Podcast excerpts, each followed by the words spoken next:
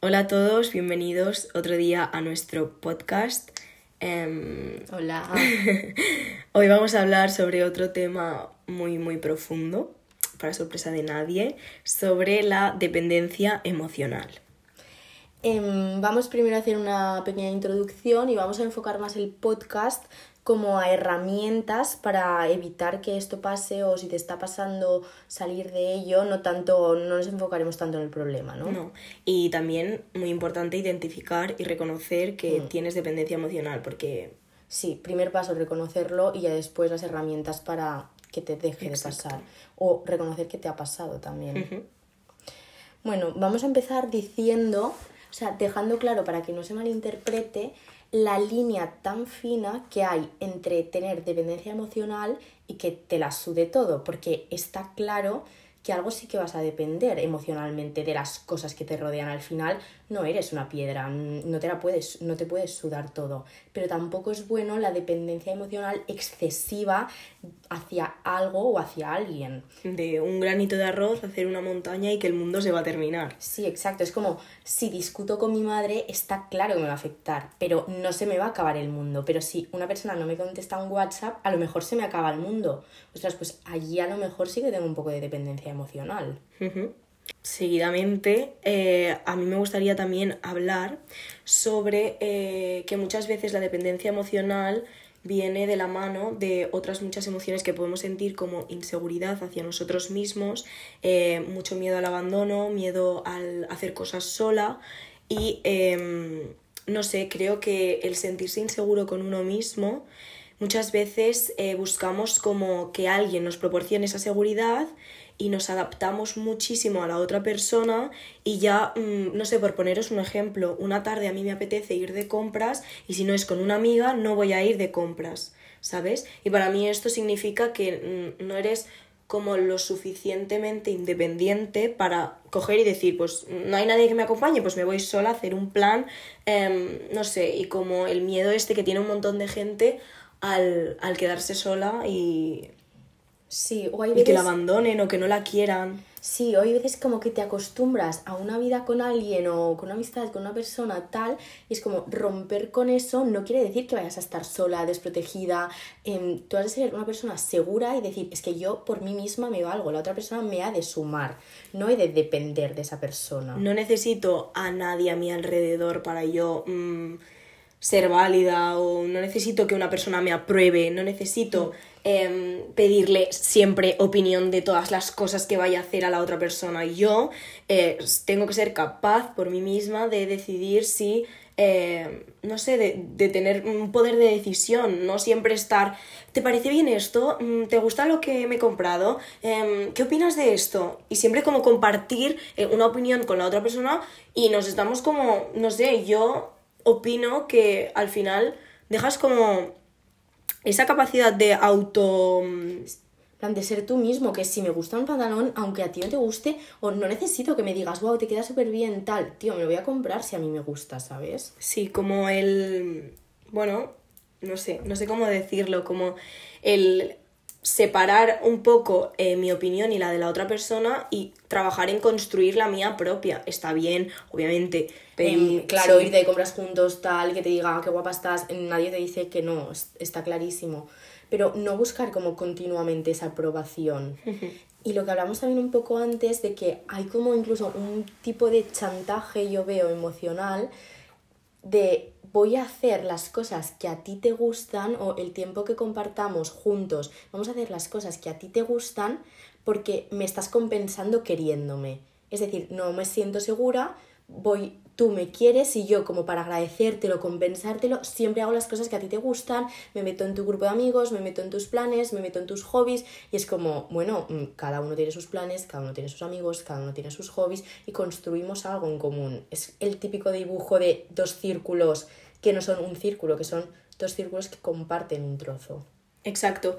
Creo que muchas veces cuando una persona padece dependencia emocional, busca, al buscar tanto la aprobación y al, al querer recompensar y compensar de alguna manera a la otra persona, deja como muy de lado su vida propia. En esos dos círculos que decías, em, está claro que hay una parte que es muy grande que es la tuya.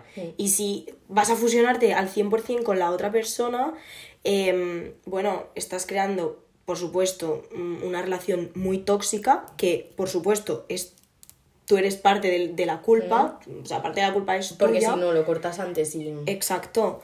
Y, y creo que es eso, muy importante. mm, El compartir aficiones es muy guay, el preocuparte por los gustos de la otra persona es muy chulo, pero eh, siempre como que la otra persona también se acople a los tuyos. No siempre tú para recompensarle que te quiere y está contigo. Y creo que también está claro que hay personalidades más fuertes, menos fuertes, pero que nunca nadie se coma tu personalidad. Y tú has de ser lo suficientemente fuerte, no solo para gustos, sino también para opiniones mm, políticas. Es que me da igual de lo que sea, de decir, eh, mm, tú piensas una cosa, yo pienso otra, hasta aquí. Es que no tenemos por qué pensar lo mismo en todo. mm, De nada. Ni ponernos de acuerdo siempre en, En todas todo. las cosas. Y si un día a ti te apetece una cosa y a ti otra, un día cederás tú y un día yo, pero no siempre ceder yo para Muy complacerte y que, claro, es que como ha venido hasta aquí o ha, ha- ha quedado conmigo tal, bueno, pues vamos a hacer al menos lo que a él le guste, que no.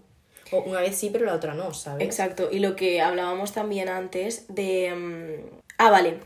Lo que quería añadir a todo esto es que muchas veces em, nos hacen como una cosa mala, Ah, vale. nos hacen como una, por así decirlo, una putada, nos hacen algo que nos ha sentado súper mal y nos hace sentir súper inseguros con nosotros mismos y entonces a la, a la mínima que la otra persona hace algo bueno, eh, como que intentamos taparlo. Os voy a poner un ejemplo para que lo entendáis un poco mejor porque creo que ahora Vale. está como muy disperso. Por ejemplo, lleva mm, un amigo sin contestarte tres días, ¿vale? Y tú le has hablado ya.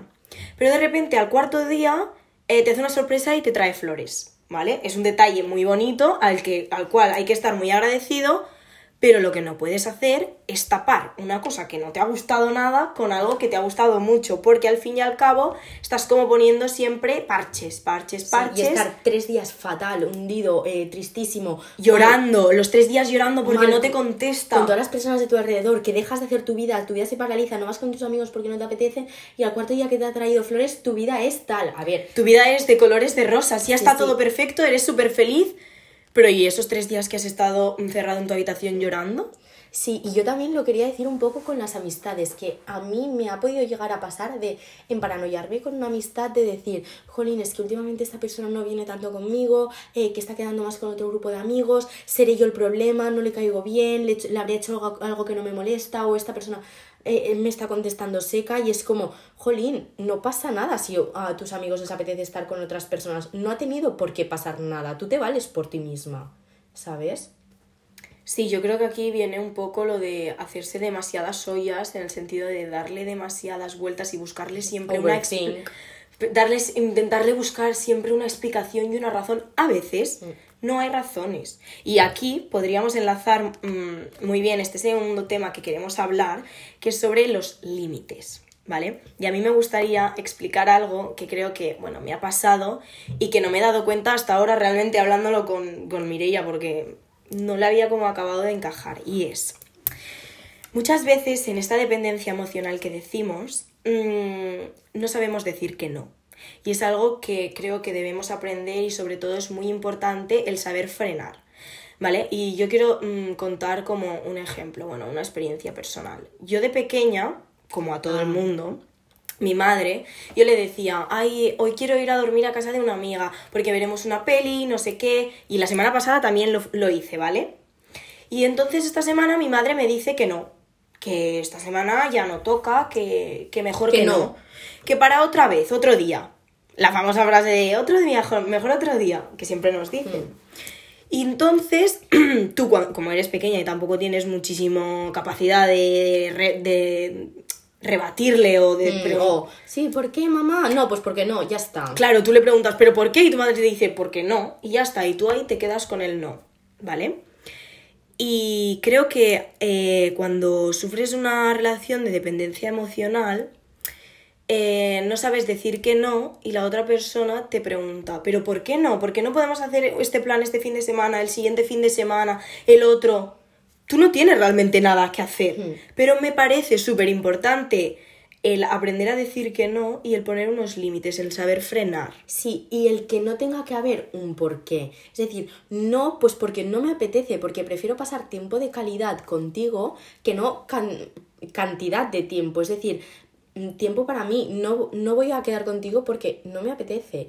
Y también cuando nos lo hacen al revés, es decir, estoy conociendo a una persona tal y me dice, no, hoy no, pues ya está, no comerme la cabeza de no ha querido quedar conmigo porque es que le envié un WhatsApp ayer o no le dije una Porque tendría que haber eh, escritole un mensaje muchísimo más bonito, porque tendría que haberle hecho una sorpresa. Me tendría que haber arreglado más la última vez que quedamos, no pasa nada, o sea. Muchas veces no hay una explicación al por qué no, es simplemente que una persona necesita sus tiempos, saber frenar, no llevar como una relación con alguien como si fuera una rueda que nunca para de girar, sí. Sí, también un libro que me leí en el de Rompiendo el Círculo, que era como la primera vez que pasas un límite, hay límites muy serios, la primera vez que pasas un límite es tan difícil volverlo a poner porque una vez se ha roto, es tan difícil, vale, ah, das un poco de margen, lo vuelve a romper, das un poco de margen, al final es un límite que no existe, es decir, se ha de tener muy claro qué es lo que quiero, qué es lo que no quiero, Em, no, sí, los sábados por la noche para mí son sagrados, son sagrados y ya está.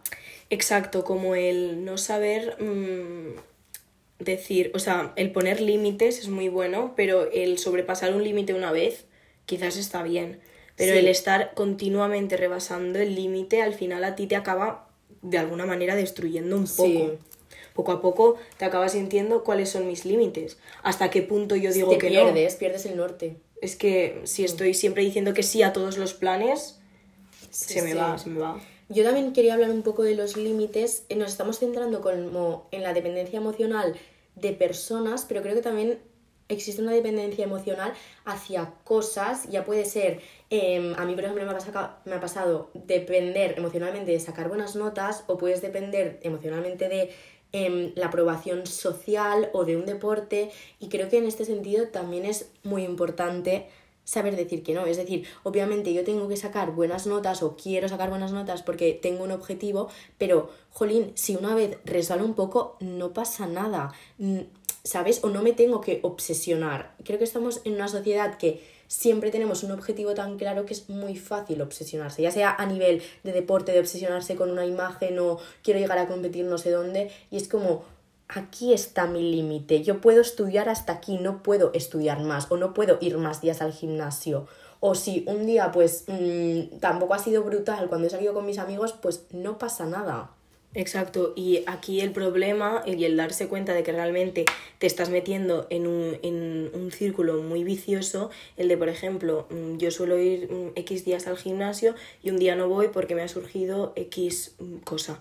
Ese día eh, si te sientes que se va a acabar el mundo y que te sientes fatal contigo mismo, que no puede ser. O sea, es un sentimiento que no podéis dejar, o sea, nadie debe permitir que, que pase o un día un examen te ha salido mal por X motivo. Sí, o a mí, por ejemplo, me pasa. No te define como persona que te haya ido mal un examen. No te define que un día no vayas al gimnasio. Y no te define como persona que haya suspendido un examen o una asignatura. Que una competición te haya ido mal. Exacto. Y no has de Em, desvalorizar todo el esfuerzo que has hecho porque te haya ido mal un examen, una competición, lo que sea. Es decir, tu esfuerzo es igual de válido. Si tus entrenos han ido genial, los has disfrutado, mm, te has notado que estabas genial, pero el día del partido, eh, por X motivos o por tu propia culpa, no ha ido del todo bien, no, se acaba, no es el fin del mundo. Hay que también saber valorar como todo ese trabajo que has hecho antes y el que puedes aprender de eso y, el que puedes hacer en un futuro. Sí, yo también quiero hablar como de una cosa que creo que me ha pasado y es que yo creo que no dependo dependía emocionalmente tanto de sacar buenas notas, sino era una persona que necesitaba tener todo, como el timetable, en plan, todo tu día bajo control. Sí, bajo control y lleno. En plan, si ya no tenía nada que hacer una, una tarde, era como, lo llenaré estudiando porque he de hacer algo, porque he de hacer algo, y es como, dependía emocionalmente, o sea, o tenía que estudiar un montón de horas para sentirme yo realizada y sentirme bien. Y era como, bueno, también es eso, ponte un límite de si una tarde no haces nada o te miras una película, tía, relax, no pasa nada. Tiempo para nosotras mismas. Tiempo para pasar sola. Que es otra de las otro de los puntos que queríamos dar como solución a esta eh, dependencia emocional. Muy, muy importante eh, tener como ratitos y espacios para nosotros solos. Otra cosa que podemos enlazar es eh, si tenemos dependencia emocional sobre alguien por el teléfono, las redes sociales, etcétera, hacer planes sola y dejarte el móvil en casa.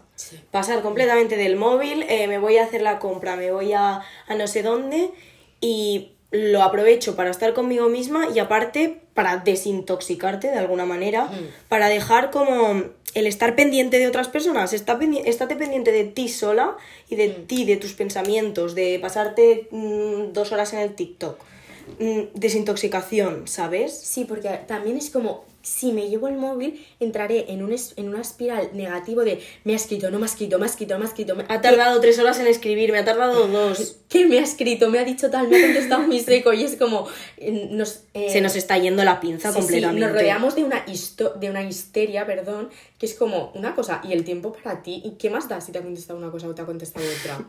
Es que me hace risa porque em, antes lo estábamos hablando, pero es que te pones hasta analizar Ya, cuántas ya, ya. letras tiene el mensaje para saber si es seco o no es seco. Sí, que hay veces favor. que alguien te pone sí, en plan SI, y es como, uy, estar a borde, y es como una cosa. Ya hemos pasado a unos niveles un poco enfermizos. Sí, sí, es como, chica, pasa tiempo tú sola, haz las cosas que te gusten, déjate el móvil, o si estás en casa, tío, hay veces que me dejo el móvil en el comedor, y si alguien ha escrito, pues ya le contestaré, que no se va a acabar el mundo. Exacto. Nada es tan sumamente urgente como para llegar el móvil pegado a la mano todo el Todo el puñetero día. Es que acaba, a- acaba siendo como tóxico a mí, me, como que me chupa el tiempo, me, me chupa la vida y es como, me encanta estar con el móvil, ¿eh? No os penséis que soy una antisocial, o sea, tengo, tengo Instagram, TikTok y todo, pero hay veces que es como, tía, un poco de déjalo, ¿sabes? Sí. Em, Bueno, separación de vidas era otra herramienta que queríamos dar, pero ya hemos hablado bastante de eso. Sí, como el círculo es de la imagen que teníamos de separar, tener vidas por separado. Hmm. Es muy importante compartir cosas en común con otra persona, pero al final cada uno tiene su vida y, y hay que saber decir eh, cuáles son las cosas que me gustan a mí para hacer en mi vida y no. Hmm. Y pasar tiempo de no hacer nada. O sea, Y otro punto muy, muy, muy importante, y el último ya, es el de idealizar. idealizar todo, las relaciones, em, las Planes. amistades, planes, eh, los objetivos. Muchas veces tendemos a sobreidealizar, porque a mí no me parece, realmente no me parece mal idealizar las cosas. No, está bien ilusionarte. es, es una manera de motivarte, ¿no? Y de ilusionarte y de, de manera de motivación, ¿vale? Pero idealizar algo tanto, al final, mm, con personas sobre todo, no sé, le estás dando una serie de actitud, o sea, una serie de características a alguien que no te lo ha demostrado. Y yo lo hablaba el otro día con una amiga y decía, es que es tan malo idealizar a una persona porque ni siquiera le ha dado tiempo a demostrarte si está bien o mal. Y aquí me quiero centrar un poco más en, en una pareja, ¿vale? Tú con un amigo, conoces a un amigo y puedes idealizarlo un poco en plan de decir, joder, esta persona qué interesante es, mm, hace planes súper guays, tiene unos gustos súper chulos, pero no la Pero se va- idealizas al sentido de decir, no hace nunca nada malo. Tú aceptas a esa persona, a esa nueva amistad y vas viendo que tiene cosas buenas y que tiene cosas malas. En cambio, en una relación de pareja a mí me parece que tendemos a idealizarla en cuanto a es un dios omnipotente, hace todo bien, vamos a tapar las cosas que hace mal con otras que hace bien y él es una persona perfecta, no va, mm, ¿sabes? Como de siempre pensar que va a hacer todo bien y al final luego te llevas un chasco. O sea, Y aparte del chasco, la autoexigencia que te supone eso a ti, de como estoy con una persona que es un dios y es una persona perfecta, yo tengo que dar el 100%, no el 200. Tengo que dar más, tengo que complacerlo, tengo que ir siempre guapa, tengo que tal. Y es como, jolín, eh, me estoy hasta agobiando de pensar que tengo que estar a su altura. No, tú vas a dar lo que das de ti, la otra persona también va a dar lo que das de ti, de lo que da esa persona. Es decir, no tienes que ser más y es, al final, exacto, depender de la otra persona para ver que estás a su altura. Exacto. Y, y no sé, o sea, a mí me parece que lo de idealizar a alguien es como te acaba hacien- provocando mucha dependencia de esa persona porque crees que es como un modelo a seguir, como alguien, alguien que piensa y dice cosas perfectas Y, Tú mm, tiendes a pensar y decir lo que él dice, que esto también tela. Así es. Y creo que es como mejor ir viendo, ¿no? Como ir mm, dejando pasar el tiempo y ver eh, qué cosas tiene buenas esa persona y qué cosas tiene malas. Y después, una vez habiendo conocido a esa persona, sabiendo todas esas cosas, decidir si quedarte a su lado o no. Hmm. Y creo que tomamos decisiones demasiado mm, Precipitadas. precipitadas y con poco tiempo porque, no sé, me parece muy importante estar 100% seguro de cómo es esa persona y después ya decidimos si nos quedamos con ella nos hace bien o nos hace mal porque no somos compatibles con todo el mundo y igual soy dependiente emocional de ti pero igual de otra persona no y hay que saber elegir bien también. Ya, y también creo que, o sea, sé que es muy fácil hablarlo como desde fuera y en ese momento que de enamoramiento, que estás conociendo a la, a la otra persona, que ves que conectas un montón, que la otra persona es, perfecta, que os compenetráis un montón, creo que hay veces que hay que tener mente fría para decir, vale, ¿dónde están sus cosas malas también? Porque todo el mundo al final tiene cosas malas. ¿Dónde están sus cosas malas? Tampoco buscar la puntilla a todo, me No, refiero. no, pero de decir, jolín, un poco de mente fría que nadie es un dios perfecto. Nadie es un 10. Exacto. Entonces, pues eso, el poner no solo el corazón, sino la cabeza también, cabeza y corazón siempre, y luego ya decidir si esa persona me conviene, una palabra que, no sé, me la dijeron y fue como, me conviene estar así, me conviene estar tres días en la mierda y después un día feliz, me conviene estar al lado de esta persona, me trae lo suficientemente cosas buenas como para quedarme, no sé. Me suma esta persona más que me resta a veces. que la dependencia emocional es algo que es de nosotros mismos y que nos tenemos que dar cuenta, pero también hay personas que nos la pueden crear por, por cosas que hacen sin darse cuenta, Hmm. pero nos la acaban creando. Sí, pero no, no siempre la culpa es de la otra persona. No, no, es decir, no. es muy importante decir, es- no quiero depender emocionalmente de la otra persona, voy a poner yo el freno. Y bueno, Con esto ya estaría. con esto terminamos. Em, nada, simplemente pues si alguna vez os ha pasado, os encontráis así, creéis que, pues no sé, darle vueltas como nosotras, que al final pues no- nos damos cuenta de cosas que ni siquiera nos habíamos dado cuenta antes y nos, nos sana un montón. Y Nada, esperamos que os haya gustado. Nos vemos en el próximo capítulo.